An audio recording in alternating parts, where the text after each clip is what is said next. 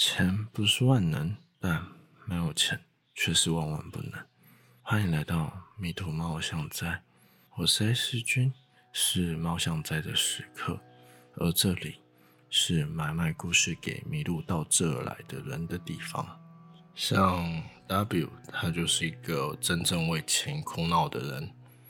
他看着电脑荧幕上的报酬，细数着个十百千万十万百万。他数到最后一个数字的时候，惊讶的颤抖着他的双唇。三百万，这可是他一生都不敢追求的数字呢。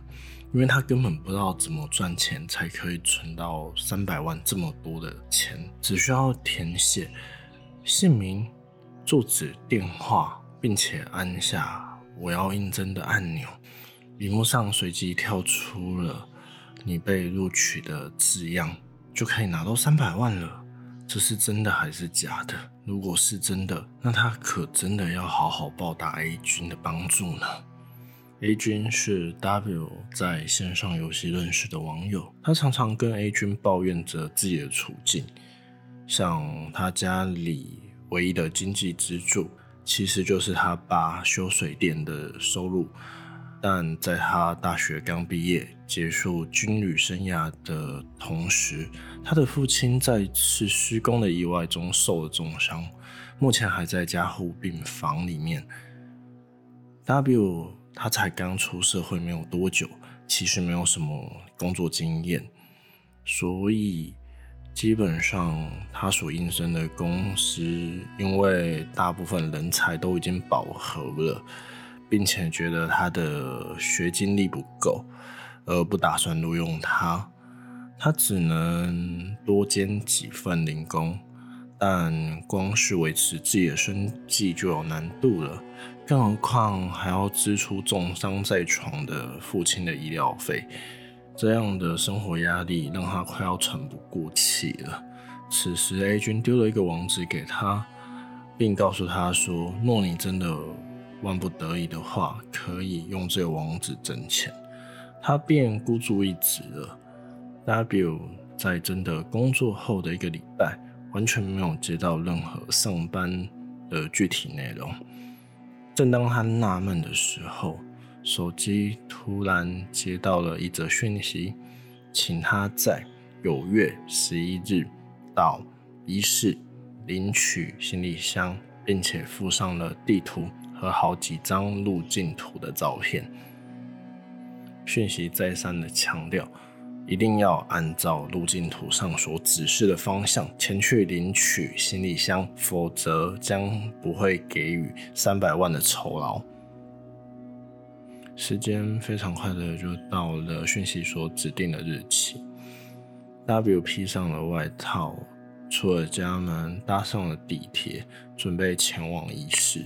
一是可说是商业枢纽地带，除了诸多办公大楼的林立。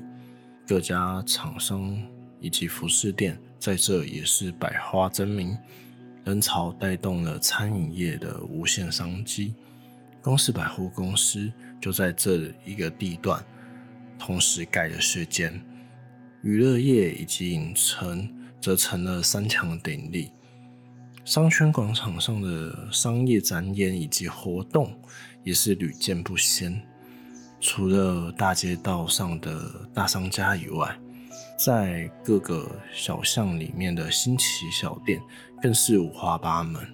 一是因为交通便利性的关系，早已经成了兵家必争之地的精华地带。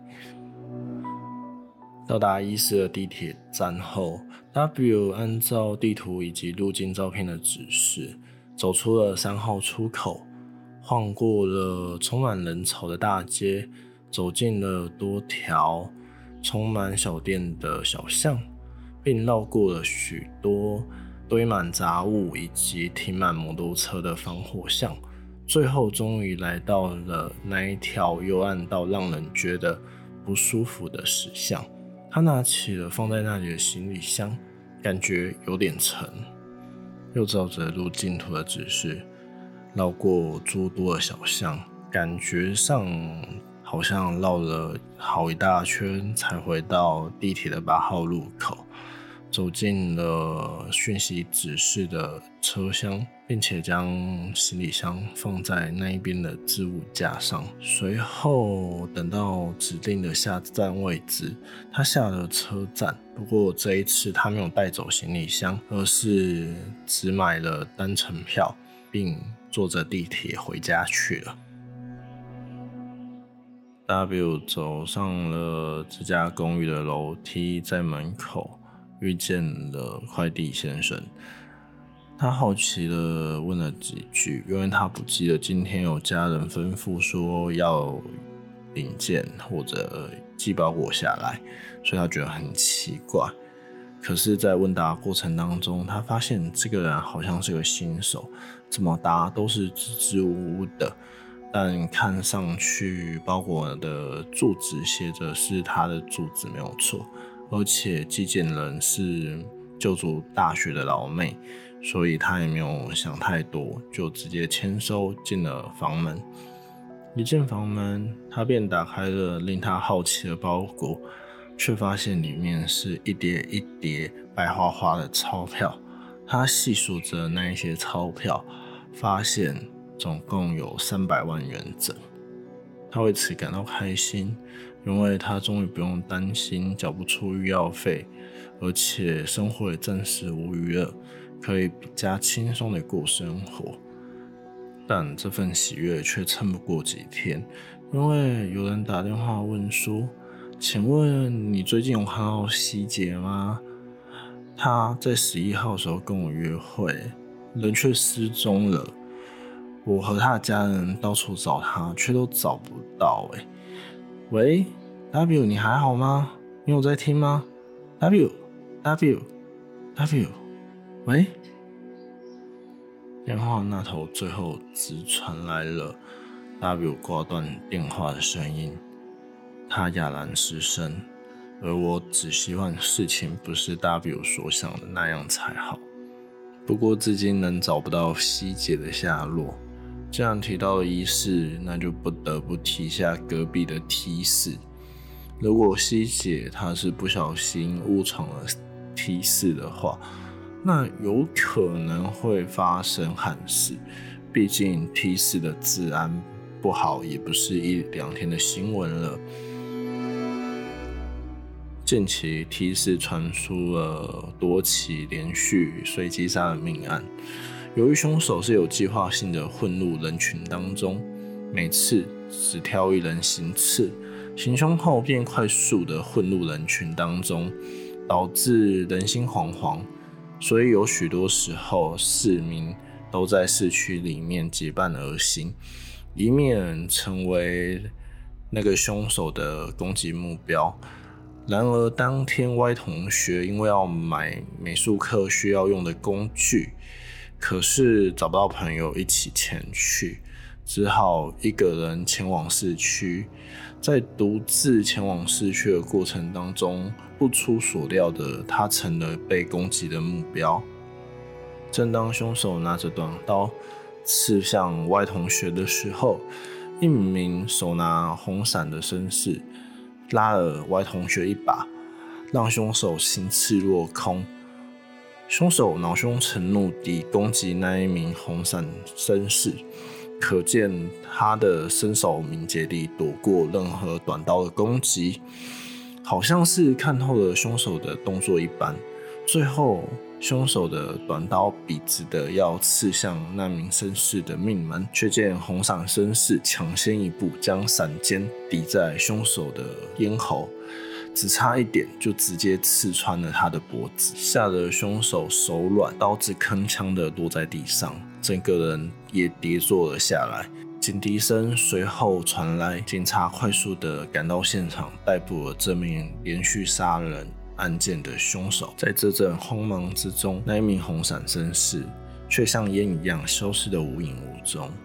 所有人都知道是他制服了连续杀人犯，但却没有人知道他的身份是什么。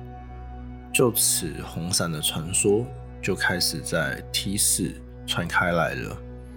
某些人认为红伞是政府的地下组织，专门用来打击犯罪的。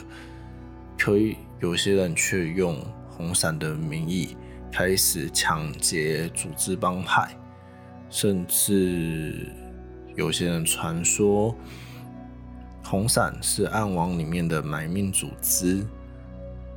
但又有新闻报道指出，有人用红伞的名义做社区的安民服务，甚至有人说红伞其实是某知名基金会的金主，他在暗地里帮助了许多的人。可是这各式各样的谣言都没有 Y 同学所见所闻来的吊诡。Y 同学记得那一天是雨天，他放学已经走到了中廊的时候，才发现他忘记带手机，手机在他的教室里面。但雨下的有点大，他不想淋雨，所以只好选择走那一条捷径了。那条捷径是由中廊向左延伸出去，到了尽头再向右转。会再延伸出约莫一百公尺的长廊，一整排的教室全部都被当成仓库使用了。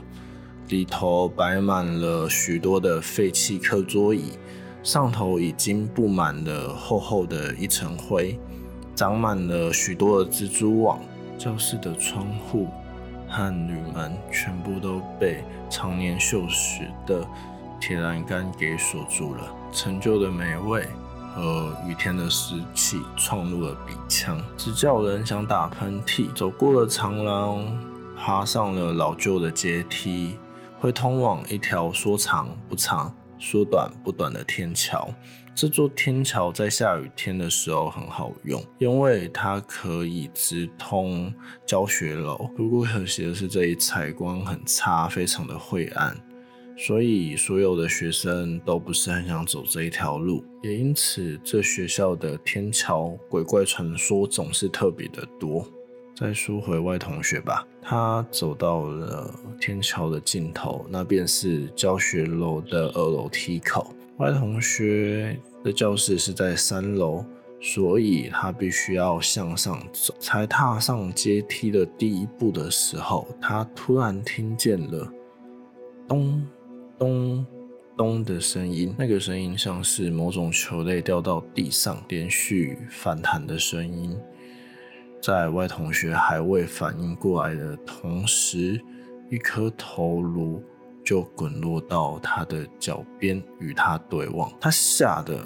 马上一声尖叫，那叫声大到可以让整栋教学楼的人都听见。在教学楼巡查的教官以及校安听见了这声尖叫声，立马冲向二楼的梯口。在他们赶来之前，他作死的好奇心迫使他往上一瞧，不瞧还好，一瞧，他看见了那熟悉的西装，他认得那是谁。